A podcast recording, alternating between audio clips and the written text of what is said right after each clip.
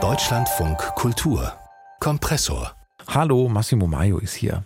So nah dran war vielleicht noch nie ein Dokumentarfilm an der linksautonomen Subkultur von Berlin. Das ist ja eine Szene, die immer wieder auftaucht in den Medien. Zum Beispiel, wenn ihre Orte geräumt werden, also sowas wie Liebig 34 oder Köpi Wagenplatz oder Potze. Das sind ja so Namen, die viele aus den Medien kennen, aber gesprochen wird dann eigentlich immer nur über die linksautonomen Menschen dort und selten mit auch weil viele dieser Leute gar keine Lust haben, sich mit Medien zu unterhalten und da sämtlichen Kontakt meiden. Der Filmemacher Johannes Blume, der hat jetzt aber versucht, da einen anderen Blick zu werfen und eine andere Beziehung aufzubauen und hat einen Dokumentarfilm gedreht, der unvoreingenommen erzählen will über diese Menschen und von ihrem Kampf um ihre Freiräume in Berlin.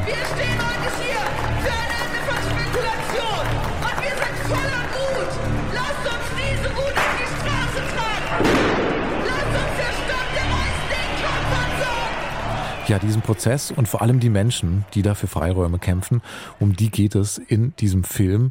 Der heißt Berlin Utopie Kadaver, hat jetzt Premiere beim renommierten Filmfestival Max Ophüls Preis in Saarbrücken. Und wie dieser Film entstanden ist und was für neue Perspektiven dieser Film vielleicht eröffnen kann auf diese linksautonome Szene, darüber spreche ich jetzt mit Johannes Blume, dem Macher des Films. Hallo Herr Blume. Hallo. Ihr Film erzählt vom Kampf linker Projekte in Berlin und um die Orte, um diese Freiräume, die es da gegeben hat. Was genau hat Sie denn daran interessiert? Sind Sie selbst auch Teil der, der Szene irgendwie?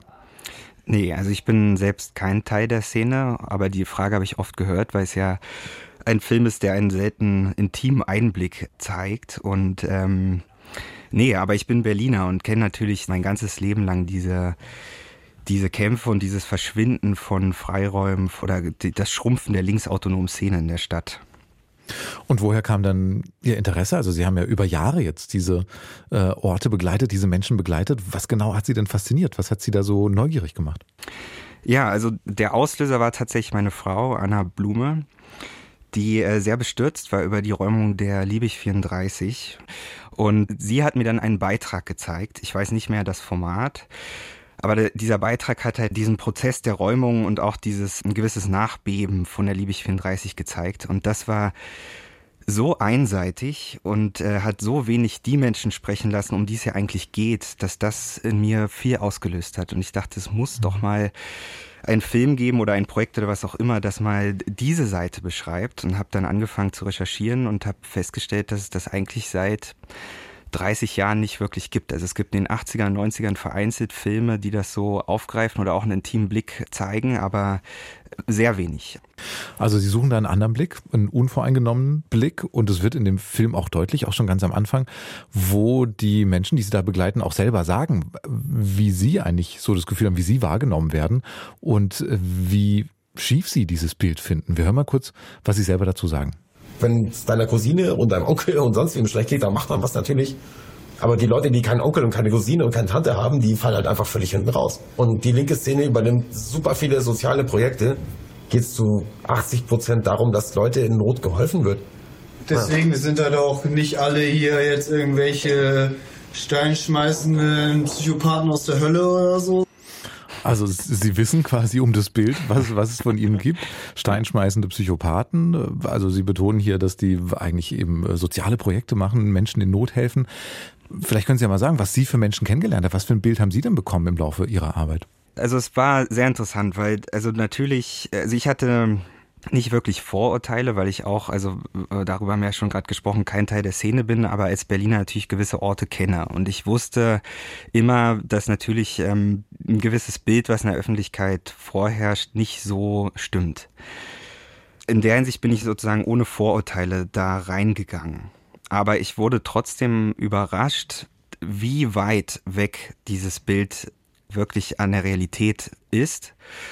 Und gleichzeitig ist es auch interessant, dass diese Vorurteile und ein gewisses Bild über die Szene, wenn man sie so nennen möchte, ja auch untereinander verbreitet ist. Also wenn man den Film sieht, dann sieht, also ich war ja bei vielen Projekten berlinweit äh, unterwegs und dort gibt's ja auch untereinander bestimmte äh, Klischees oder Vorurteile, die auch geäußert wurden.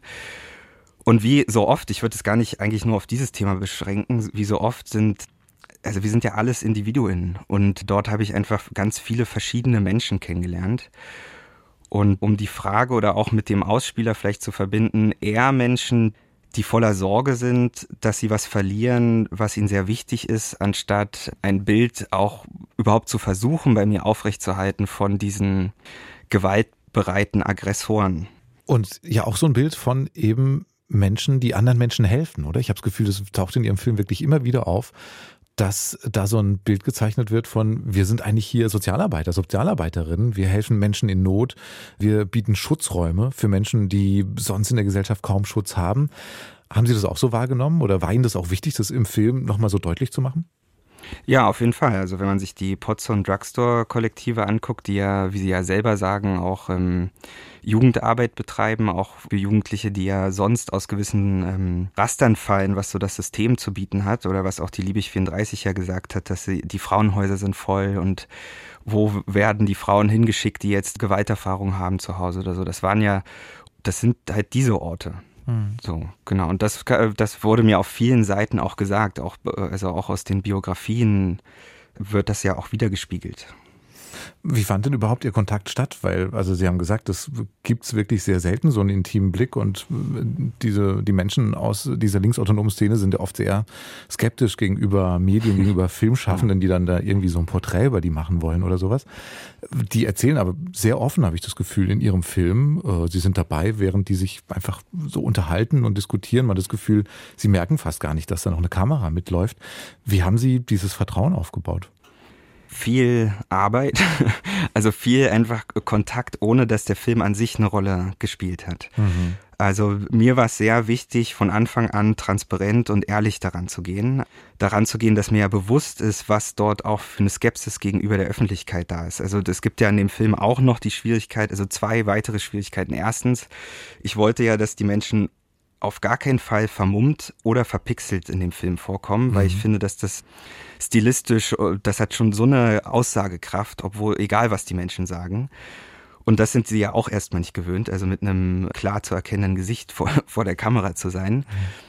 Und der zweite Punkt ist, dass ja nicht nur die Einzelmenschen Ja sagen mussten zu dem Projekt, sondern auch die Kollektive. Mhm. Also es gibt ja diese Konsensentscheidung. Mhm. Das stimmt nicht bei jedem Menschen jetzt im Film, aber schon würde ich sagen, dass da viel Wahrheit in der Aussage drin steckt, dass wenn jetzt ein Mensch von einem Kollektiv Ja gesagt hat, heißt es noch lange nicht, dass das ein Ja ist, dass dieser Mensch dort auftauchen kann, weil er ja repräsentativ für das Kollektiv auch irgendwo spricht das war einfach viel Arbeit, viele Gespräche. Ich war auf vielen Plänen und ja, und auch vorm Drehen haben wir noch lange gesprochen und auch danach. Und äh, es war nicht, wir kommen dahin, äh, drücken jetzt Rekordknopf, äh, mhm. äh, dann Gespräch und dann gehen wir mhm. wieder. Also das war über zwei Jahre eigentlich permanent Kontakt halten und auch das Vertrauen aufbauen und auch viel mit Transparenz zu arbeiten. Mhm. Und Sie waren ja auch nicht nur bei einfachen Situationen dabei. Also es gibt ja wirklich viele Situationen äh, in dem Film, wo es um Enttäuschung geht, wo es um Trauer geht, wo es um Wut geht, wenn eben Köpi-Wagen Platz geräumt wird oder dieses alte Jugendzentrum, was Sie jetzt auch gerade nochmal genannt haben, das Potze, wenn es geschlossen wird, da ist ja viel Wut, aber auch viel Polizei. Wie war es denn, diese besonders emotionalen, dramatischen Momente einzufangen mit der Kamera?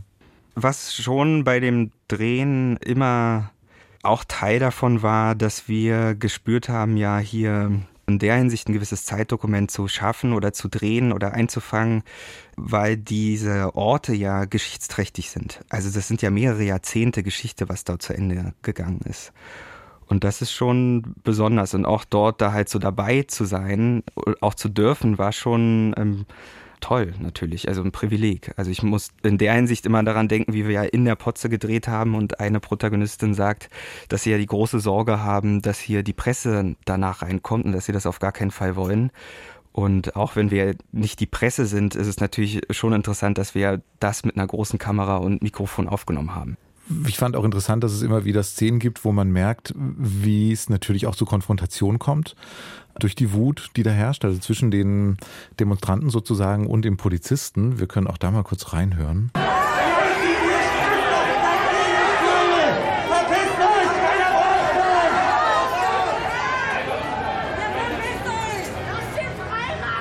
Genau, die Polizei wird da immer wieder beleidigt und die Polizei greift aber auch immer wieder ein und da gibt es ja auch immer verschiedenste Vorwürfe von beiden Seiten. Mhm. Wie haben Sie denn diese Begegnung erlebt zwischen Staatsgewalt und den Demonstranten? Ja, also klar, unverhältnismäßig. Also das war schon beeindruckend. Also in der Hinsicht würde ich gerne das Beispiel Köpi-Wagenplatz nehmen, dass als wir bei der Gerichtsverhandlung waren und dort gefilmt haben, wir hatten ja immer einen gewissen distanzierten, also zwar einen intimen Blick, aber ja natürlich auch einen Blick von außen, weil wir ja als Filmschaffende da waren und nicht als Teil der Szene oder der Betroffenen. Und ich habe das noch nie erlebt und war verwundert, dass Menschen neben mir einfach rausgezogen wurden. Also ich habe mich dann umgeguckt und gefragt, haben sie irgendwas getan oder warum wird jetzt ein Mensch von, von fünf, sechs bepanzerten PolizistInnen rausgezogen und verhört? Und äh, ich habe ja dann auch mitbekommen, dass dann die Partner Tränen äh, geweint haben, weil sie ja auch natürlich äh, wissen, was dort passieren kann.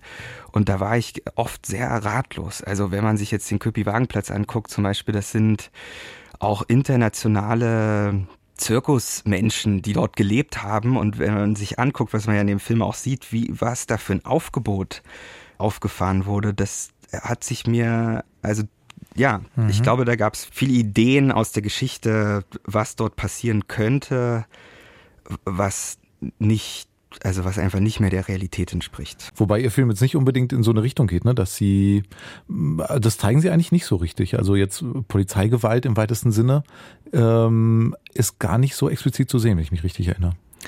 Naja, ich würde es schon als gewalttätig bezeichnen, wenn halt diese Drohgebärden und aufgefahren werden, auch Menschen geschubst werden. Da gibt's ja schon auch eine Szene zum Beispiel, wo man ja sieht, dass die Potze Drugstore-Leute von großen, bepanzerten Menschen halt sie näher rücken und auch geschubst werden. Also das ist ja schon eine Form der Gewalt. Aber mir war es wichtig und ich weiß, dass das ähm, immer mal wieder aufkommen wird in dem Diskurs über den Film, dass ja bestimmte Bilder nicht bedient werden, die wir alle sonst kennen, wenn es um dieses Thema geht. Gewalt von egal was für einer Seite. Mhm. Und das war mir bewusst wichtig, dass das nicht so viel Raum einnimmt, weil das kennen wir alle zuhauf. Und mir war es ja wichtig, dass man die Menschen kennenlernt und hört, mhm. was die zu sagen haben.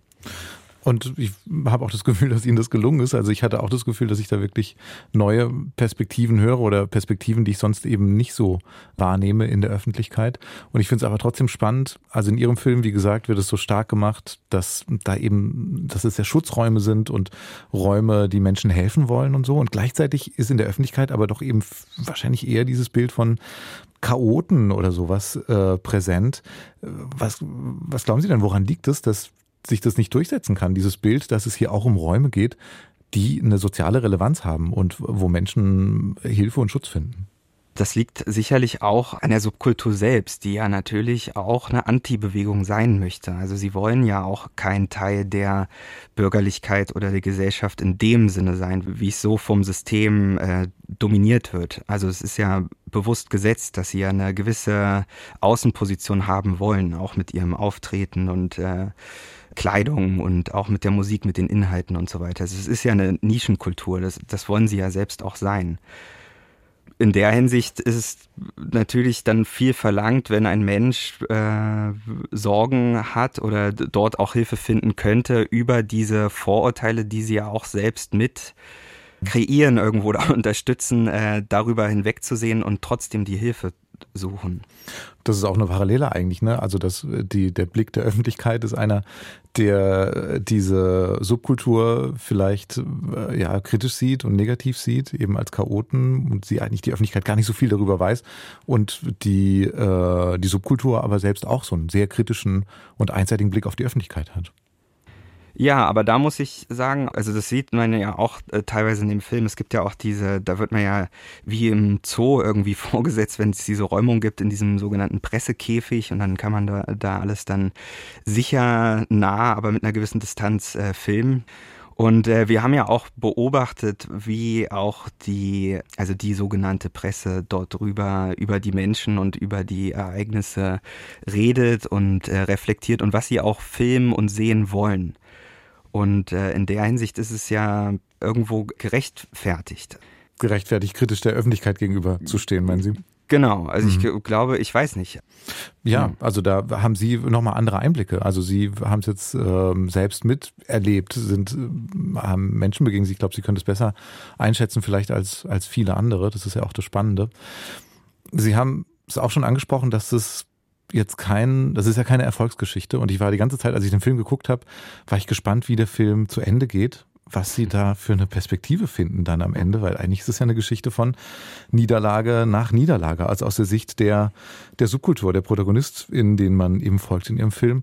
Was haben Sie sich denn da gedacht zum Schluss? Also ganz, der Film endet ja, wenn ich nicht, also ich will nicht zu viel verraten, aber der letzte Satz ist eigentlich ein positiver. Es ist ein Song und da wird gesungen, jetzt kommt unsere Zeit und die wird gut. Was waren denn Ihre Gedanken dazu, jetzt ein gutes Ende für diesen Film zu finden? Naja, so richtig gut ist es ja eigentlich nicht. Also es, äh, in dem Satz steckt ja auch eine gewisse Melancholie drin, weil wir ja davor sehen, dass das Ende eigentlich nicht gut ist. Oder mhm. dass wir ja in einem Prozess sind, der eigentlich steil bergab geht. So. Ich meine, gut also, ist auch gar nicht unbedingt, dass es ein Happy End wird, aber was, was ist denn jetzt einfach nur zu erzählen, naja, ist halt alles, alles vorbei, äh, war, war wohl nix, ist ja kein Ende, was, wo man denkt, na, das ist ein, ein richtiges Ende, oder? Also was waren Ihre Gedanken? Oder dachten Sie, ja, na gut, so, so ist es halt, dann erzähle ich das eben so. Nein, meine Gedanken waren dazu, was ein Film auch bewirken soll. Also soll man als Zuschauer in in den Film reingehen und äh, dann einen fertigen Bogen erleben und dann gehen wir raus und äh, dann ist es wie abgeschlossen, also der Film an sich, oder sollte der Film auch wirklich was anstoßen und äh, im besten Falle in der Realität außerhalb des Kinos wirken? Und es gibt ja auch die Idee, dass der Film wie eine also dass diese Szene, diese Beschreibung der Szene und des Prozesses wie eine Lupe funktionieren soll äh, für einen Prozess, der in Berlin für alle Menschen und MieterInnen und äh, Menschen, ob zugezogen oder dort geboren, äh, ein wichtiger Bestandteil ist, wenn man in dieser Stadt lebt. Nämlich, dass ja ganz viel äh, schief läuft. Also bezahlbarer Wohnraum, Freiräume, wo gehen KünstlerInnen hin, um sich selbst zu verwirklichen? Wo haben sie überhaupt die Möglichkeit, wenn sie nicht irgendwie 400 Euro für einen Schreibtisch im Großraumbüro bezahlen können? Mhm. Und in der Hinsicht war schon die Idee, dass das Ende auch wütend machen darf ruhig. Genau, mhm. dass, dass mhm. im besten Falle ja die Zuschauerinnen rausgehen und sagen, ach, ja, irgendwie sollte sich wirklich mal was verändern in der Stadt. Und jetzt ist Ihr Film zu sehen beim Festival, Max Oephels Preis Festival in Saarbrücken. Das, der hat heute Uraufführung. Weit weg von der Berliner Szene sozusagen wird er jetzt gezeigt. Sind denn da einige Protagonisten dabei aus dem Film oder so? Oder was bedeutet jetzt diese, diese Screening bei diesem Festival für Sie und was bedeutet der Film auch für die linke Szene in Berlin? Also ProtagonistInnen kommen am Samstag zwei, aber die siebeneinhalb Stunden Zugfahrt und natürlich auch der Streik, ja, schon abschreckend gewesen.